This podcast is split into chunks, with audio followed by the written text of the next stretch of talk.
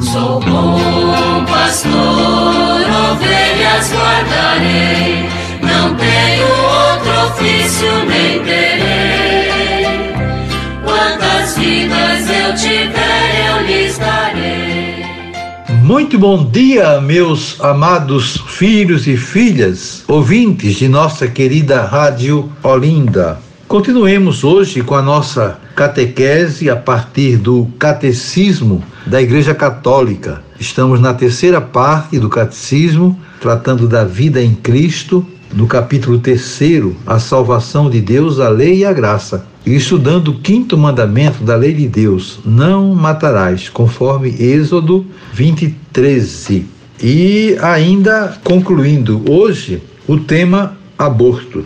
Nós estamos no número 2274, que nos apresenta hoje algumas orientações da congregação da doutrina da fé, através do documento Donum Vitae, o dom da vida. São instruções né, que a congregação apresenta né, para os cristãos. E aqui nós temos o seguinte: o diagnóstico pré-natal é moralmente lícito se respeitar a vida e a integridade do embrião e do feto humano, e se está orientado para a sua salvaguarda ou a sua cura individual, está gravemente em oposição com a lei moral quando prevê, em função dos resultados, a eventualidade de provocar um aborto um diagnóstico não deve ser o equivalente de uma sentença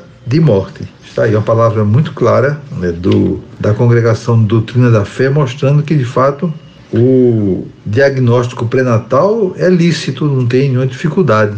Agora, terá complicações sim, se este exame é feito prevendo aborto, caso o sexo da criança não seja de agrado né, dos pais. Então isso aí não, não, se admite absolutamente aquilo que nós temos dito tanto. Né? Aborto em hipótese alguma.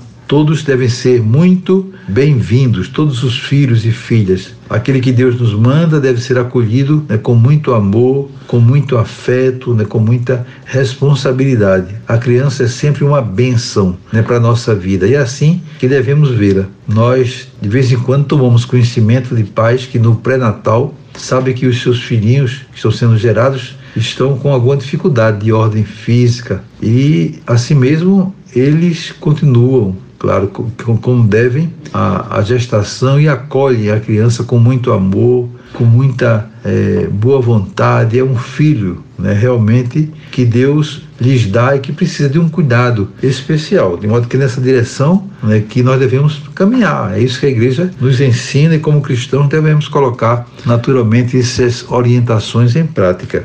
E continua o texto. Devem ser consideradas como lícitas as intervenções sobre o embrião humano, quando respeitarem a vida e a integridade do embrião e não acarretarem para eles riscos desapropriados, mas visem a sua cura, a melhora de suas condições de saúde ou a sua sobrevivência individual. Eu acho que essa palavra dispensa né, comentários, de modo que a gente tem que dar o melhor possível para que as crianças que estão enfermas que elas tenham então a assistência médica necessária para salvaguardar de qualquer dificuldade de ordem física ou que for. Então isso aí é importantíssimo. O texto então conclui: é imoral produzir embriões humanos destinados a serem explorados como material biológico disponível.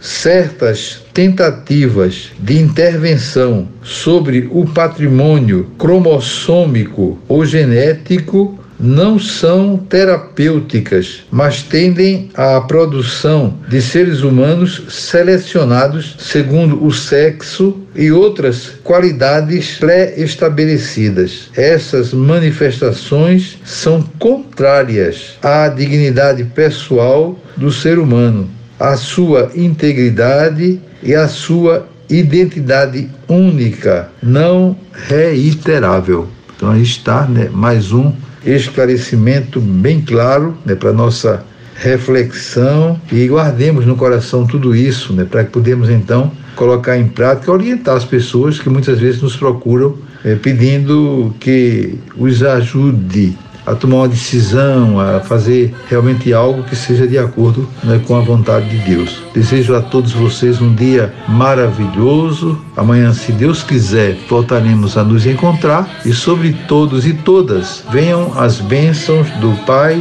do Filho e do Espírito Santo. Amém. Sou pastor, ovelhas guardarei, não tenho outro ofício nem Deus. eu tiver.